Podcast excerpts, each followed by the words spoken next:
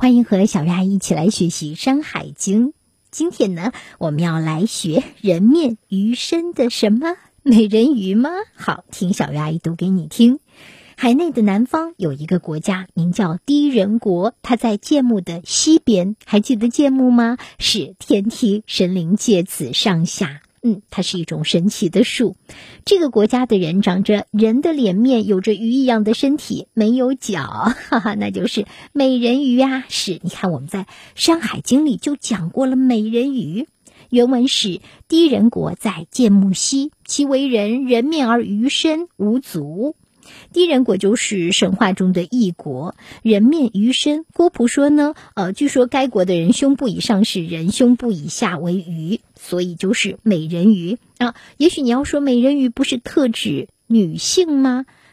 事实上，在《诗经》里我们说到的这个“美”字，基本是用来形容男性的。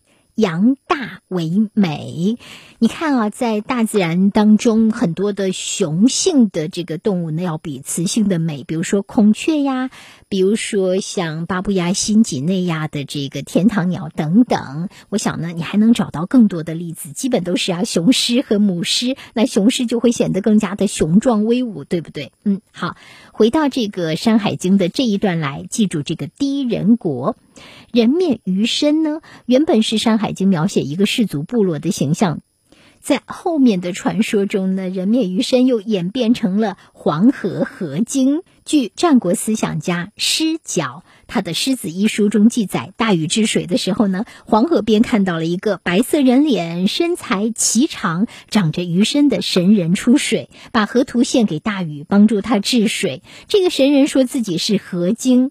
因此呢，在后世的思想观念中，河精人面鱼身的形象也就被固定下来了，与何伯一起成为了黄河文化的一个组成部分。那么，他们的神话原型在哪里？就在《山海经》里，就在《山海经》的第一人国里。